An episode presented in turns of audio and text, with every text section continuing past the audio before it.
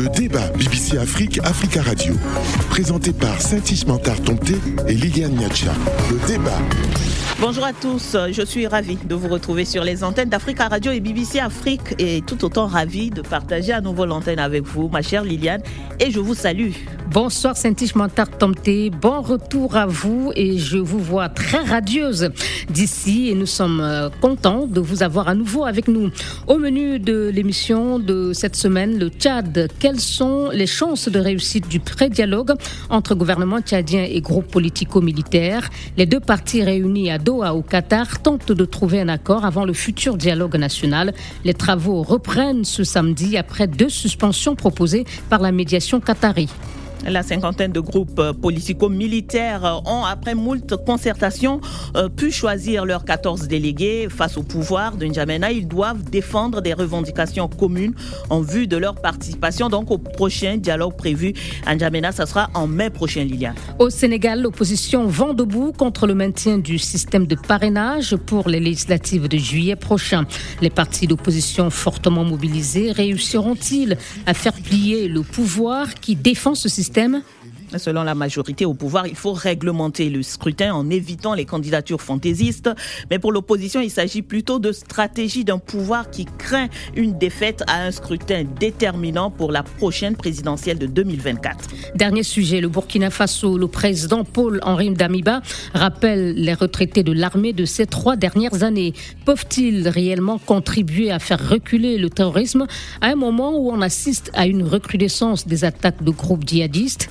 L'ordre de mobilisation émis par le décret du président Damiba est pour les besoins de la nation. Cet ordre concerne les militaires, sous-officiers et hommes de rang, une mesure prise dans un contexte, vous l'avez dit, de multiplication des attaques attribuées aux groupes armés qui ont fait plus de 30 morts ces dernières semaines. Et pour parler de ces trois sujets, nous avons invité Takilal de.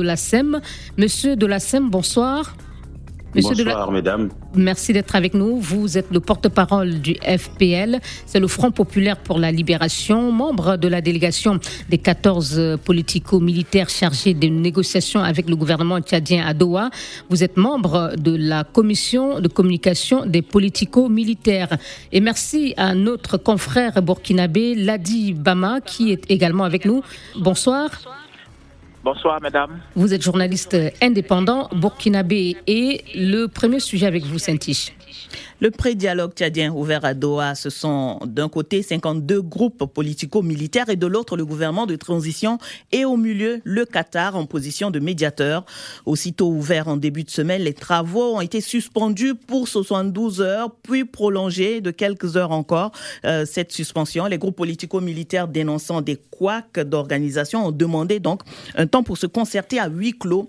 Euh, c'est donc ce samedi que doivent reprendre les pourparlers avec comme objectif garantir la participation de l'opposition armée au prochain dialogue de mai à N'Djamena. Ces assises censées aboutir à la tenue d'élections libres et transparentes dans un pays qui depuis a connu euh, conflits armés et ce en répit des nombreuses conférences de réconciliation. Et nous allons euh, ouvrir le débat avec vous, Monsieur euh, Takila Ndolasom, notre grand témoin. Vous êtes, Monsieur Ndolasom, l'un des 14 délégués euh, qui seraient en face du gouvernement tchadien pour négocier. Dites-nous un peu sur quels critères s'est faite votre désignation et celle des autres délégués.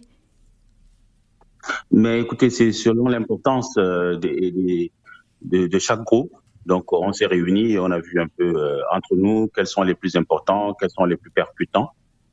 Mais nous disons que tout, toutes les, euh, tous les politico-militaires se valent. Hein. Donc, on a, on, a, on a fait un tour de table, on a essayé de trouver des arguments des uns et des autres.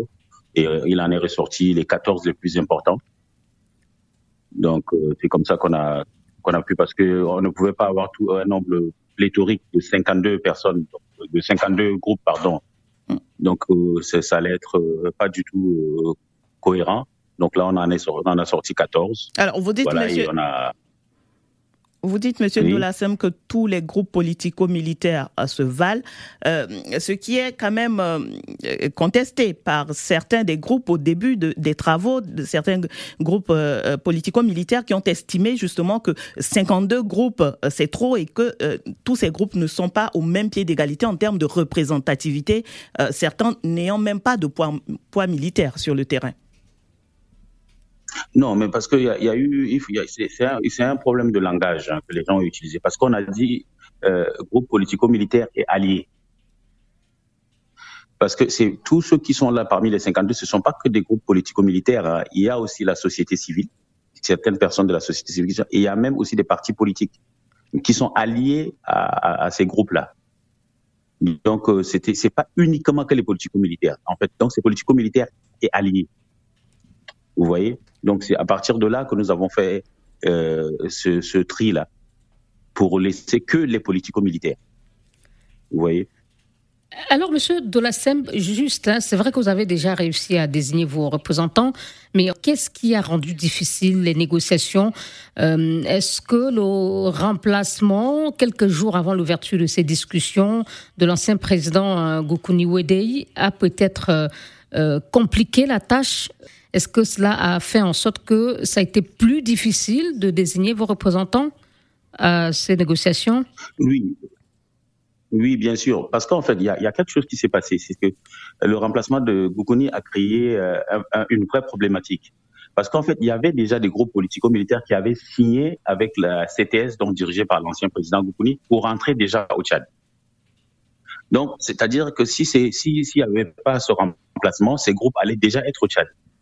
Mais quand il y a eu ce remplacement avec un nouveau groupe qui est arrivé, ils, ils sont obligés de rester avec nous. Je ne sais pas si vous voyez ce que je veux dire. Mm. Si c'était le groupe de Gokuni, parce que le groupe de Gokuni avait eu déjà à signer avec certains groupes qui devaient déjà rentrer.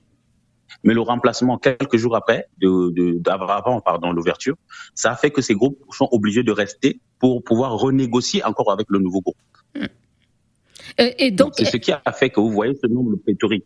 Voilà, donc juste deux questions hein, sur euh, le nombre euh, de, de groupes politico-militaires euh, de départ, 52 groupes. Euh, nous avons reçu sur nos antennes d'Africa Radio un membre du euh, qui a estimé que euh, oui. le gouvernement a réussi à mettre en place des rebelles fictifs pour pouvoir infiltrer les groupes armés, d'où leur nombre si important. Est-ce que vous le pensez aussi? Oui, mais bien sûr. Euh, D'ailleurs, nous les avons dénoncés dans la salle. Nous avons des rebelles qui sont venus de N'Djamena. Est-ce que vous pensez que quelqu'un qui combat un régime peut venir du de N'Djamena? Donc, nous, nous, les avons combattus, cela. C'est vrai, mais c'est comme vous savez que c'est comme même les partis politiques civils, là, ils inventent aussi des faux opposants. C'est de bonne guerre, vous voyez. Mais, on, mais tout cela, on les connaît, on les a dénoncés dans la salle. Comme je vous ai dit, nous avons eu des rebelles qui sont venus de N'Djamena. Est-ce qu'aujourd'hui, ce problème de faux rebelles a été définitivement réglé au moment où vous désignez les 14 Et aussi, est-ce qu'on a tourné la page Gukuni Wede? Est-ce que son remplacement ne peut plus avoir d'impact aujourd'hui sur la suite euh, des discussions?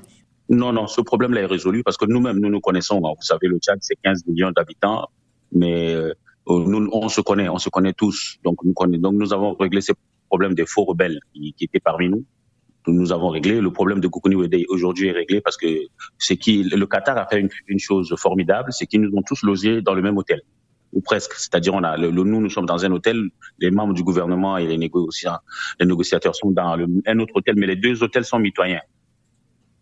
Donc, ça fait que parfois, les soirs, on, se rencontre, on discute, et puis ça permet d'aplanir déjà certaines choses. Donc, euh, franchement, la rencontre de demain, à mon avis, à mon avis, ça s'ouvre sous des bons auspices nous restons sur nos positions, le gouvernement aussi restera sur sa position. On, va voir, on nous apporterons nos revendications et les Qataris seront au milieu pour faire la médiation. Mais j'ai bon espoir que quelque chose sortira de là. Alors, quand vous dites, Monsieur Ndolassem, que le problème des faux rebelles a été réglé, euh, comment est-ce que vous avez réglé ce problème? Ils ne sont plus à la table, ils ne, ils n'auront plus euh, de voix dans les négociations, dans les, les, décisions qui devront être prises du côté de, des groupes politico-militaires, ou comment vous avez réglé ce problème? Ah non, on l'a réglé de deux façons. C'est-à-dire, euh, ceux qu'on a estimé qu'ils étaient euh, des, rebelles qui étaient venus déjà, maintenant on leur a dit, vous, vous allez régler votre problème avec le gouvernement. On a dit, vous, nous, on n'a rien à voir avec vous. Donc on les a mis de côté. Ceux qui ont déjà signé, parce que comme je vous l'ai dit, il y avait des gens qui ont déjà signé et qui attendaient juste leur billet d'avion pour partir en Djamena. On leur a aussi dit, vous, vous continuez, vous allez voir ceux avec qui vous avez discuté, vous les voyez de, de l'autre côté. Donc nous, nous allons prendre que ceux, nous allons défendre que ceux que nous connaissons et qui sont dans nos logiques. Voilà. C'est ce qui a été fait. Alors, est-ce que vous pensez que, avec tout ce qu'il y a eu comme euh, quoi euh, organisationnel et ce que vous, ce venez d'affirmer, euh, ce qui sortira de ce pré-dialogue aura la crédibilité recherchée pour pouvoir garantir la participation des groupes politico-militaires au prochain dialogue? En tout cas, les groupes rebelles les plus représentatifs, les plus sérieux et les plus puissants sont parmi euh, les 14 dont je vous ai parlé, euh, les, pardon, les, les, 23, les 24, pardon, tant pour moi, les 24 dont je vous ai parlé. Maintenant, c'est la sincérité du gouvernement qu'on a. Donc, comme je vous ai dit, nous avons en tout 26 groupes rebelles, 26 euh, qui, qui se sont retrouvés ensemble et qui ont désigné 14. Ça, c'est les plus, les plus importants. Donc, de l'autre côté, nous avons déjà ceux qui ont déjà signé. Donc, c'est-à-dire qu'ils ne demandent plus rien. Eux, tous ceux qui demandent, ils ont déjà signé, ils ont déjà fait leur accord avec le gouvernement. maintenant, il s'agit de repartir et de voir dans quelles conditions ils vont rentrer. Si ça se trouve, ils vont même rentrer dans les jours qui viennent. Maintenant, nous, nous avons nos revendications que nous allons poser demain euh, sur la table et ça dépend maintenant de la, de la bonne foi, ça dépend aussi de, de, des assurances qu'on va nous donner, que le Qatar va nous donner, et que nous avons demandé aussi à l'ONU, à l'Union africaine, de, de, à, l'Union européenne de se porter garant. Donc, ça dépendra des garanties que nous allons avoir. Si tout se passe bien, il n'y a aucune, a aucune raison qu'on ne soit pas en N'Djamena pour le dialogue du 10 mai. Euh, parlons donc de ces revendications que vous, que, euh, que vous allez poser au gouvernement. Lesquelles sont-elles? Pour l'instant, je peux pas, je peux pas vous en dire plus parce que sinon, euh, c'est, ça ne sera plus parce qu'on veut faire aussi l'effet de surprise. Vous voyez, parce qu'il y a eu déjà, je ne sais pas si vous êtes au courant, des fausses euh, revendications qui circulent sur Internet. Allô? Donc euh, ça a créé des, des, des... Oui, vous m'entendez? Oui, allez-y. Oui, je vous disais que je ne peux pas vous en parler pour l'instant parce qu'on va les poser demain sur la table parce qu'on voudrait éviter ce qui, ce qui s'est passé il y a deux jours parce qu'il y a eu des fausses des fausses revendications qui circulent sur Internet. Monsieur de la SEM, euh, après l'épisode du remplacement euh, de Koukouni Wedei, qui a inquiété certains parmi vous, parmi les groupes rebelles, est-ce qu'il y a aujourd'hui une, euh, crise de confiance entre groupes politico-militaires avec le gouvernement? Ou alors cette, confiance aujourd'hui renouée, intacte? Non, nous, n'avons pas confiance, euh, sincèrement, pour vous dire, au gouvernement. Nous, nous faisons confiance aux médiateurs. Nous, c'est la, médiation à qui nous faisons confiance. Le gouvernement a déjà signé par le passé plusieurs accords de paix qui n'ont pas été respectés. Donc nous, c'est pourquoi nous, insistons sur la médiation du Qatar. Et nous, demandons aux, Qataris de, de, s'adjoindre l'Union africaine, l'Union européenne et l'ONU pour être garant de ces accords si j'ai bien compris, vous doutez de la sincérité du gouvernement tchadien à vouloir réellement euh, euh, parvenir à cet accord avec les groupes politico-rebelles dans la perspective du futur dialogue national? Nous ne doutons pas de, de, disons, nous, nous, ne leur faisons pas totalement confiance. Parce qu'il y a eu déjà, comme je vous l'ai dit par le passé, des accords de paix qui n'ont pas été respectés. Saint-Yves vous a posé la question tout à l'heure sur vos revendications. Vous n'avez pas souhaité vous étendre sur cette question. Mais quelles seront, d'après vous, les plus grandes difficultés à surmonter pour aboutir à un consensus ou un accord avec le gouvernement le plus rapidement possible? Bah, le plus rapidement, déjà, nous, nous avons demandé, par exemple, bah, ça c'est connu de tout le monde, que la transition ne dépasse pas les 18 mois. Nous avons aussi demandé, par exemple, que les membres du comité euh, du, CMT, du comité militaire de transition, ne se présentent pas aux élections présidentielles. Oui, vous avez demandé la révision de, la charte. Vous souhaitez que le président euh, Déby euh, fils euh, s'engage clairement à ne pas se présenter aux élections à l'issue de la transition. Voilà, ni lui ni les, autres membres de, ce comité. Nous avons demandé la, donc la révision de cette charte. Nous avons aussi demandé que la, que la transition ne dépasse pas les 18 mois. Nous avons demandé la libération de tous les prisonniers politiques, par exemple, et militaires. Donc, Dans voilà, ce finalement, c'était pas si compliqué de, de savoir euh, quelles sont vos, revendications. Vos revendications. Mais alors, euh, alors sur ces revendications, alors, Monsieur Ndolassom, sur ces revendications, notamment la révision de la charte, euh, le ministre des Affaires étrangères a, dit dernièrement que cela fait partie des points qui devront être évoqués lors du dialogue à N'Djamena et non du pré-dialogue à Doha. Ah, écoutez, nous, nous avons nos revendications. Lui, il a aussi ses, attributs. Donc j'imagine qu'il lui restait un peu plus longtemps. Mais nous, voilà, chacun, chacun va, on va essayer de voir dans quelle mesure on va couper la poire en deux.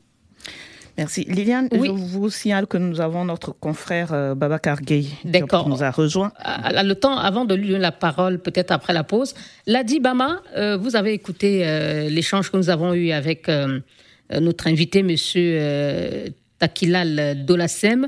Euh, que vous inspire hein, euh, cette phase de pré-dialogue euh, qui s'est ouverte dimanche à Doha avec beaucoup de couacs. Saint-Tiche les a mensonnés C'est pas étonnant parce que quand on se retrouve dans une situation où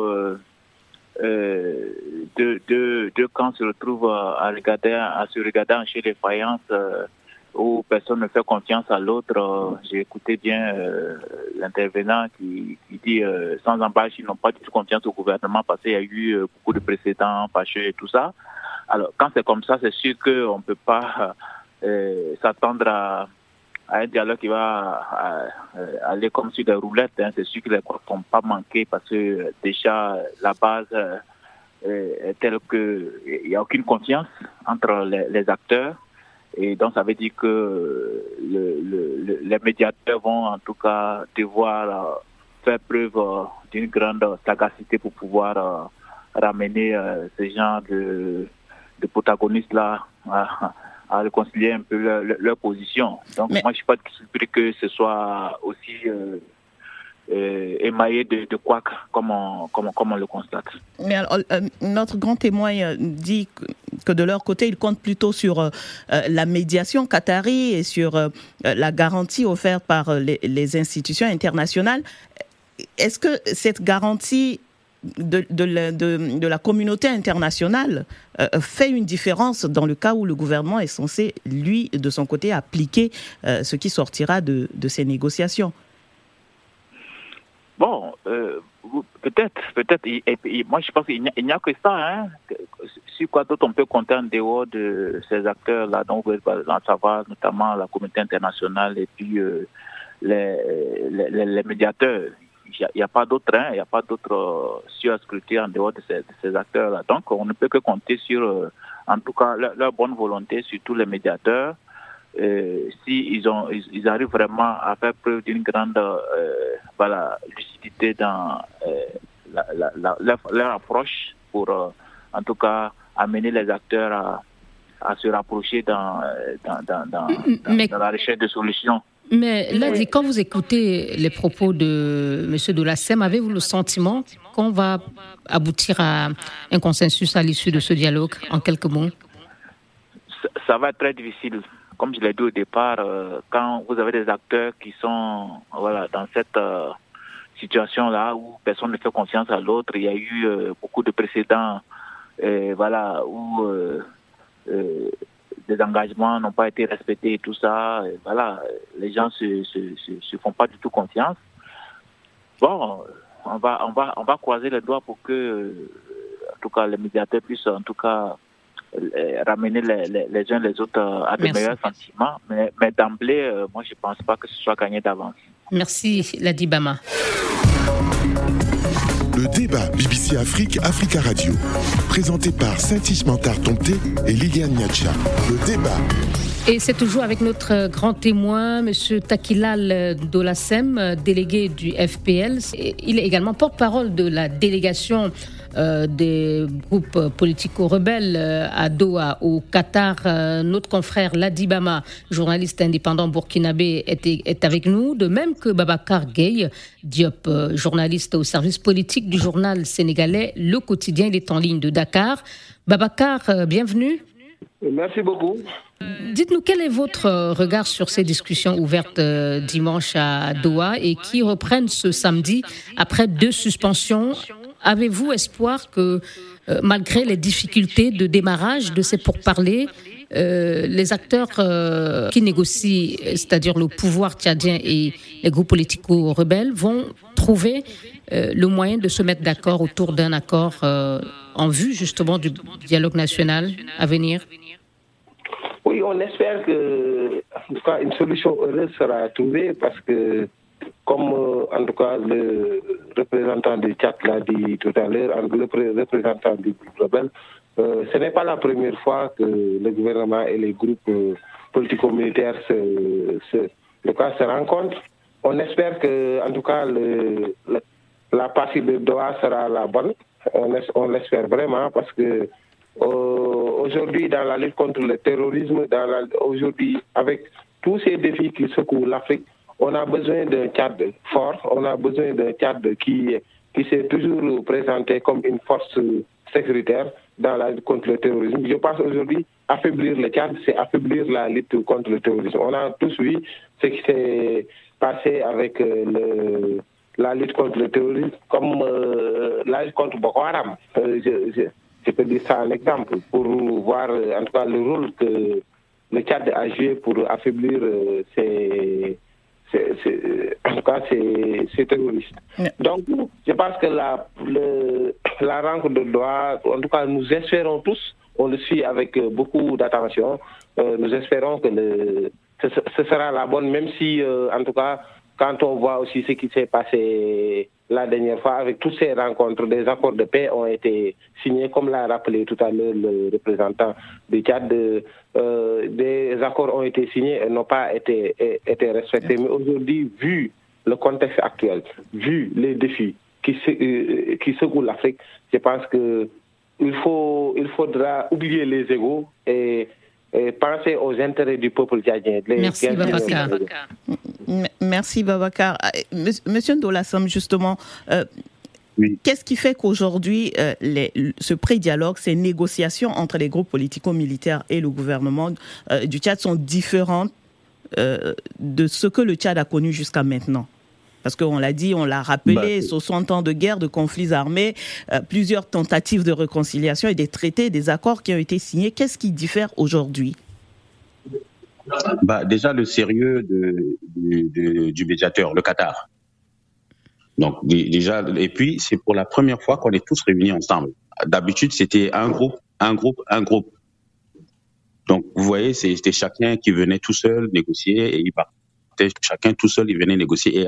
Et, aussi, c'était avant, on a eu des médiations comme si c'était comme le Gabon, comme si c'était euh, au Congo ou au Nigeria. Là, nous avons le Qatar qui est un, un État important, un État sérieux. Et pour la première fois, nous avons l'Union africaine, nous avons l'ONU, vous mettez beaucoup d'espoir dans, dans, le rôle que le Qatar doit jouer dans, dans ces négociations. Qu'est-ce ah que vous espérez si jamais, si jamais, euh, au sortir de ces pourparlers, le gouvernement ne respecte pas sa part euh, euh, des accords Selon vous, qu'est-ce que le Qatar peut faire? Bah, Vous savez, le Qatar investit massivement au Tchad, massivement. Alors on dit qu'il tient la bourse, donc, euh, je pense qu'ils vont pas s'amuser à, parce que le Qatar joue son, honneur, le Qatar joue sa, sa, responsabilité. Donc, je pense qu'ils ont la carotte et le bâton. Voilà. Euh, vous avez donc, Monsieur de la Seine, beaucoup d'espoir, hein, et vous avez confiance euh, en la médiation qatari. Vous l'avez dit. Vous dites que vous n'avez pas confiance au gouvernement tchadien. si l'ancien président Goukouni Ouedei avait été maintenu à son poste, est-ce que votre état d'esprit aurait été différent? Non, non. Mon état d'esprit, ni moi, ni. Doukouni, c'est une question morale. Hein, c'est une question morale. Donc, euh, même Goukouni, il a eu à plusieurs reprises, euh, de, manière euh, individuelle, à faire venir ses, propres parents qui étaient en rébellion et les contrats n'ont pas été respectés. Donc, il en a été beaucoup choqué. Mais bon, Goukouni, c'est une question morale. Mais c'est nous, pour nous, la grande responsabilité, c'est celle du Qatar qui va être vraiment un médiateur et qui va faire venir Qu'est-ce qui vous fait donc euh, tant euh, éviter de, faire confiance au pouvoir actuel alors qu'il a changé? Le pouvoir a changé comment? C'est le même c'est le même nom débit. Hein. Très bien. Satish, je pense qu'on va peut-être euh, passer au prochain sujet, si vous voulez bien. Oui, allons-y, Le débat BBC Afrique, Africa Radio. Et notre invité euh, cette semaine est M. Takilal Dolassem, délégué du FPL sur le Front populaire euh, pour la libération. Il est membre de la commission de 14 personnes représentant les mouvements politico-militaires auprès du médiateur euh, qatari et du gouvernement tchadien dans les pourparlers entre gouvernement et groupes rebelles qui se déroulent à Doha, au Qatar. Euh, nos confrères euh, Babacar Gueye euh, Diop, journaliste au service politique du journal sénégalais Le Quotidien, et Ladi Hibama, journaliste indépendant burkinabé, sont avec nous. Et pour écouter ou réécouter cette émission, il suffit de cliquer sur africaradio.com et bbcafrique.com et nous attendons vos avis sur la page Facebook de l'émission, facebook.com BBC Africa. Et nous partons à Dakar, ou plutôt au Sénégal, où l'opposition conteste le système de parrainage alors que les Sénégalais doivent élire leurs députés le 31 juillet prochain. Récemment, la Direction générale des élections a annoncé à l'endroit des partis politiques que le nombre requis de parrains pour chacun est fixé à 34 580 électeurs, représentant un minimum de 0,5% et de 55 327 électeurs, euh, représentant le maximum de 0,8% du fichier général général des électeurs. L'annonce a fait bondir les différents partis et coalitions de l'opposition qui ont multiplié déclarations et rencontres avec la presse pour dénoncer le maintien du système de parrainage déjà fortement décrié lors de la dernière présidentielle. C'était en 2019. Et on commence avec vous, euh, Babacar. Euh, l'opposition s'insurge, je viens de le dire, hein, contre ce qu'elle appelle le maintien arbitraire du parrainage en violation des décisions de la Cour de justice de la CDAO. Il est vrai que cette Cour de justice avait ordonné au Sénégal euh, l'année dernière euh, euh, de mettre fin au système de parrainage électoral, mais c'est aussi vrai que n'étant pas contraignante, eh bien, le gouvernement sénégalais l'a tout simplement ignoré et n'a pas dit que le système de parrainage était abandonné. Donc, en clair, il est toujours en vigueur. C'est la loi lorsque la direction générale des, des élections le rappelle à l'endroit des partis politiques, non? Comme vous l'avez rappelé, le système de parrainage a été initié pour la première fois. En je, dois faire un petit rappel parce que le parrainage a commencé à être exercé au Sénégal depuis 1963. Ensuite, il y a eu 1968, il y a eu 1973. Ensuite, il y a eu la, loi de 91 qui demande, qui, qui a instauré un parrainage citoyen. Mais c'était limité aux listes indépendantes ou les indépendantes ou les candidatures indépendantes à la, présidentielle. Donc, c'est la précision que je voudrais faire, euh, euh, avant de débuter. Euh, c'est en 2000, lors de l'élection présidentielle de 2019 qu'il y a eu une généralisation du système de parrainage. Au début, c'était juste limité aux listes indépendantes. Et avant 1991, c'était un parrainage des élus. Donc, il y a eu un parrainage citoyen à, partir de 1991. C'était limité aux personnalités indépendantes.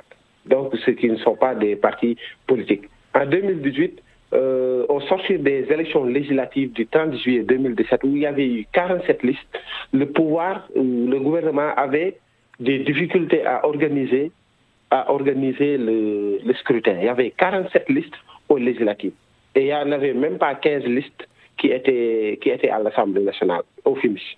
Et finalement, d'ailleurs, ça avait même coûté le, le, poste de ministre de l'Intérieur qui organise au, Sénégal les élections. Pour, faire court, merci pour ce rappel, Babacar, mais pour faire court, vous voulez nous dire que euh, lorsque euh, ce système de parrainage euh, a donc été généralisé en 2019, c'était pour aboutir à une diminution du nombre des listes électorales. En soi, vous, enfin, vous semblez dire que c'était une bonne chose, que ça se justifiait. Mais maintenant, il y a la contestation des partis d'opposition.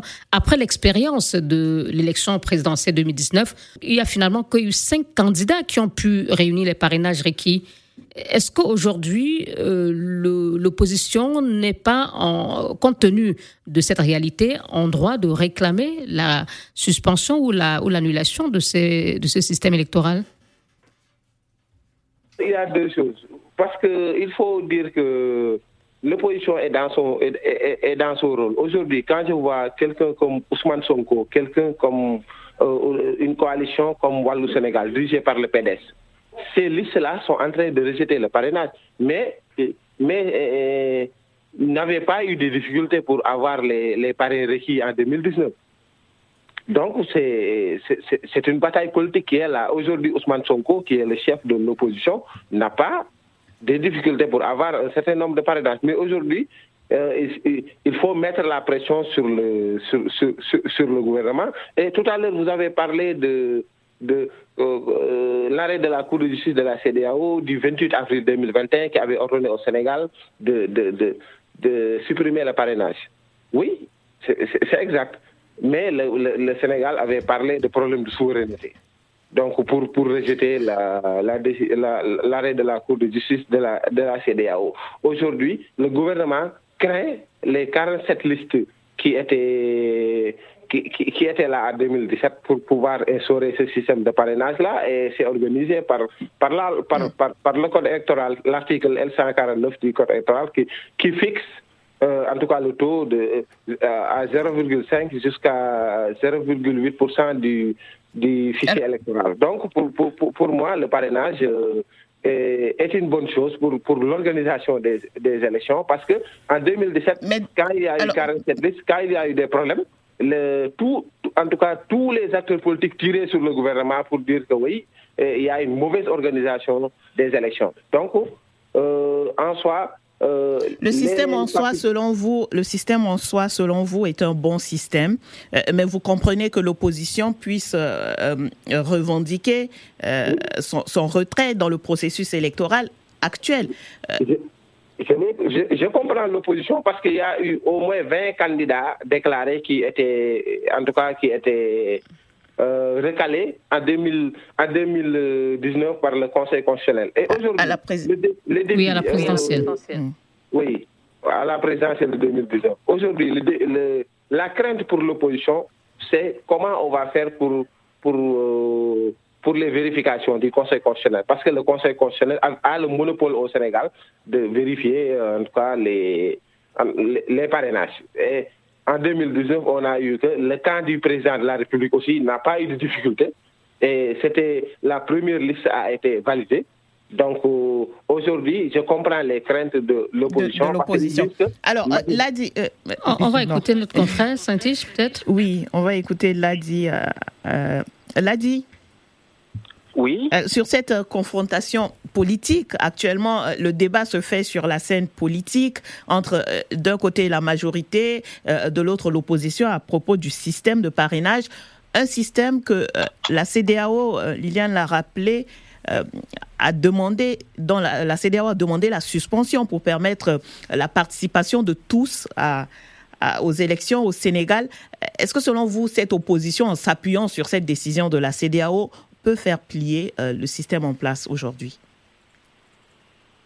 Euh, euh, Faire plier le système, je, ne crois pas trop, sauf, sauf si peut-être l'opposition arrive, en tout cas, et peut-être là, c'est assez probable quand même, arrive à mobiliser en tout cas beaucoup de ces militants pour en tout cas battre le macadam comme il sait le faire souvent.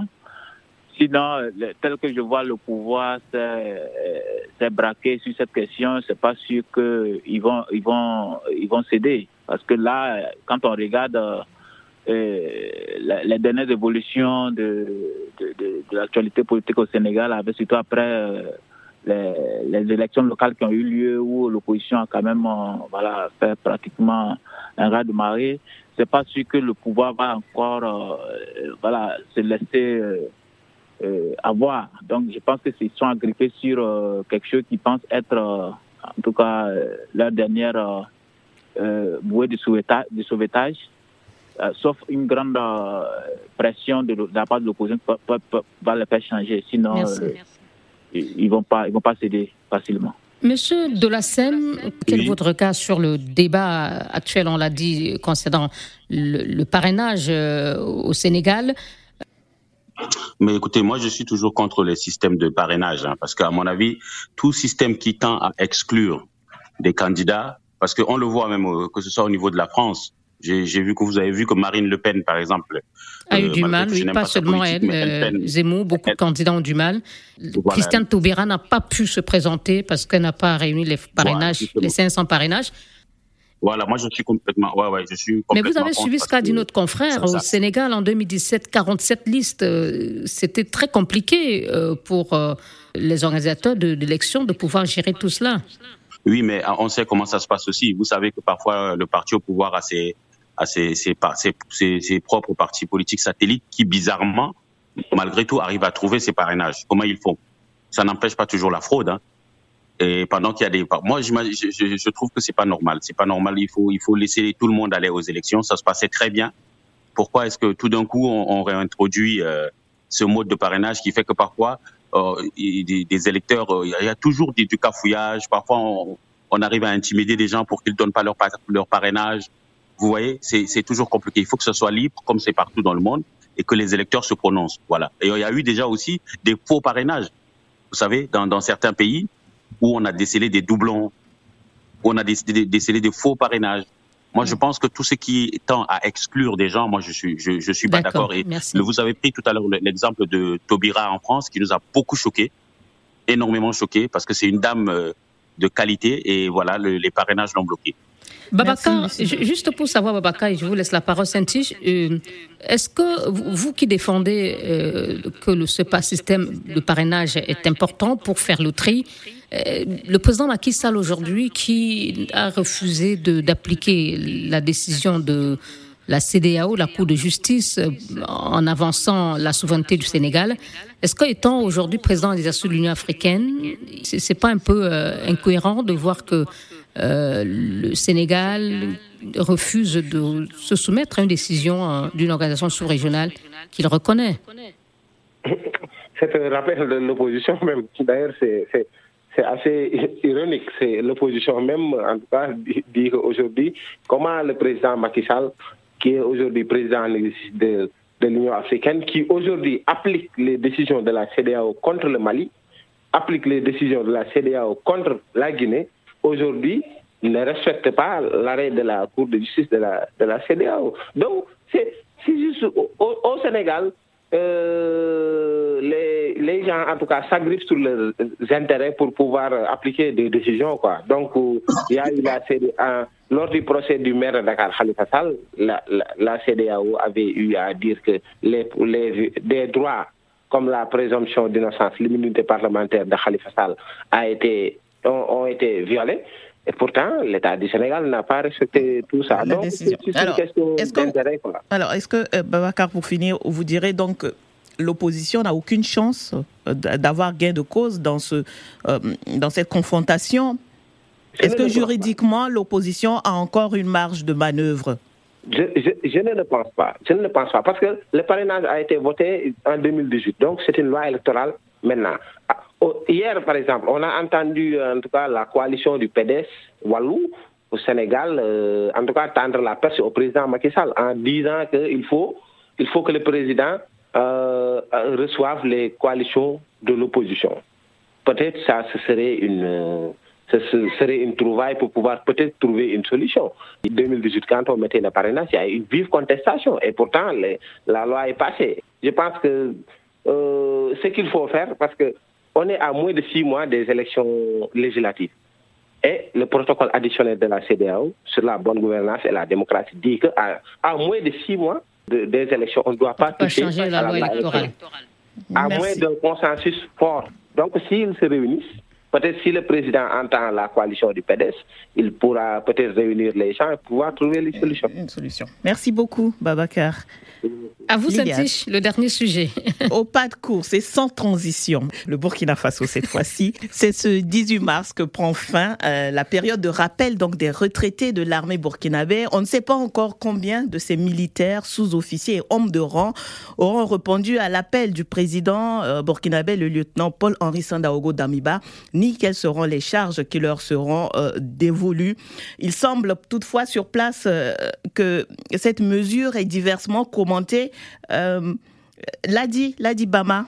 Dites-nous un peu comment les, Burkinabés ont, accueilli cette mesure euh, du président Damiba qui rappelle les retraités euh, de l'armée des années 2019, 2020 et 2021 je ne suis pas très sûr de pouvoir dire exactement comment ça a été fait puisque je ne suis pas sur place au Burkina en ce moment depuis Et quelle est votre lecture à vous-même mais, du coup, mais pour ce que je sais, pour avoir suivi l'évolution de l'actualité au niveau du Burkina depuis euh, l'arrivée au pouvoir de, du président euh, de, la, euh, de, de, la, transition, M. Damiba. Cette mesure, elle, elle, vient aussi dans la même logique que ce que euh, cette gente-là a pris comme mesure depuis qu'elle elle est là, c'est-à-dire des, mesures qui ne rassurent pas, hein, ça ne rassure pas les, populations burkinabées. On ne voit pas encore de lisibilité dans la façon de, de, de, de, de procéder de cette gente-là. On a l'impression de gens qui sont venus sans vraiment grand-chose. Euh, euh, à proposer. C'est une fois maintenant au pouvoir qu'ils cherchent maintenant leur marque, ils cherchent maintenant à trouver les gens avec qui ils vont travailler, comment ils vont faire. Donc ça fait du coup que les gens commencent à, à, à, désespérer. Mais, alors, il y a eu quand même beaucoup de restructuration de, de l'appareil sécuritaire depuis l'arrivée euh, du lieutenant-colonel Damiba. Est-ce que justement euh, ce rappel euh, de ces retraités ne s'inscrit pas dans cette restructuration?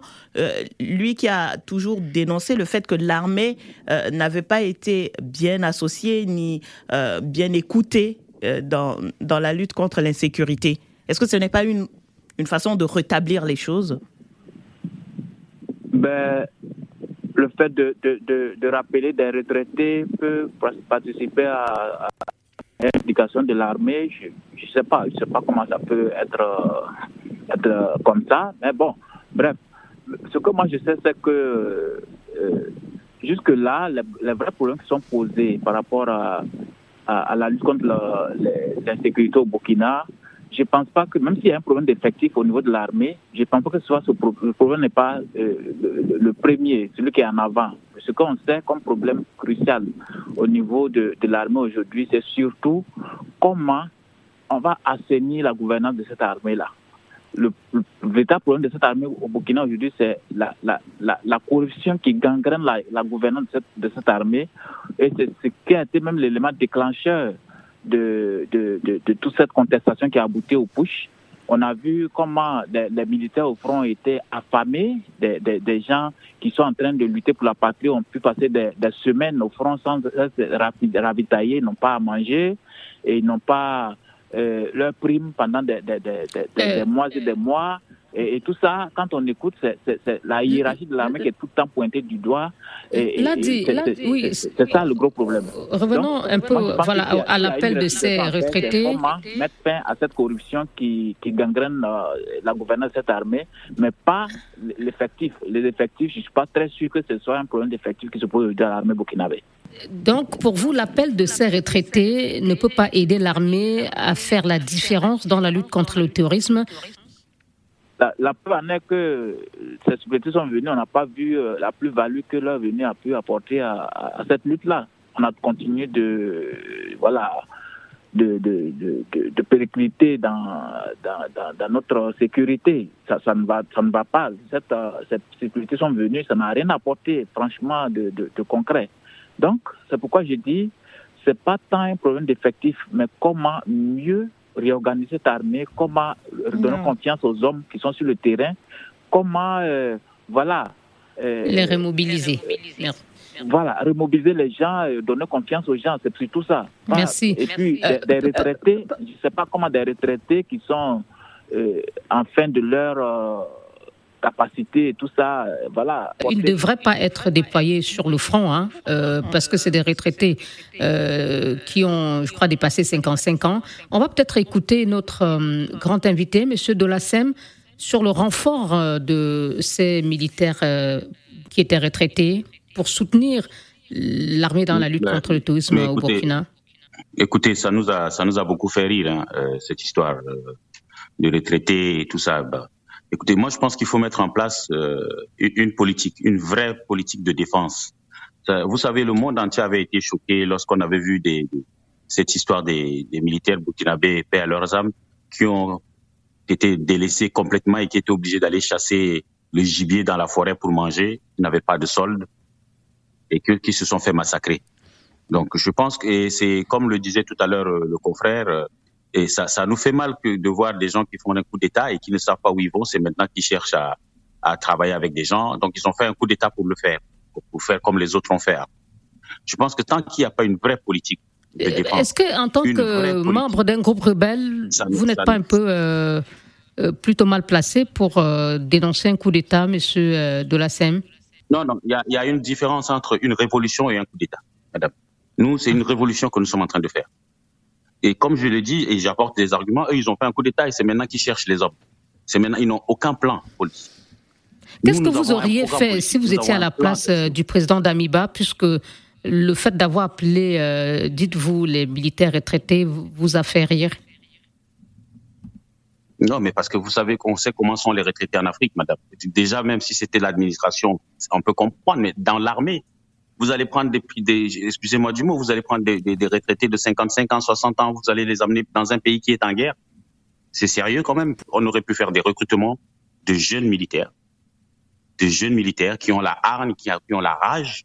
Pourquoi ne pas prendre, par exemple, ces jeunes-là des, des groupes d'autodéfense et les former, mais les former véritablement? Très bien. Les former véritablement au lieu d'aller prendre des, des, vieux qui sont à la retraite, qui, qui, qui ne pourront. Il n'y a aucune plus-value, sincèrement. Il n'y a aucune plus-value militaire. Là, on parle de l'armée qui est en guerre. Hein. On ne parle pas d'aller enseigner des gens ou on ne parle pas d'aller donner des cours de catéchisme.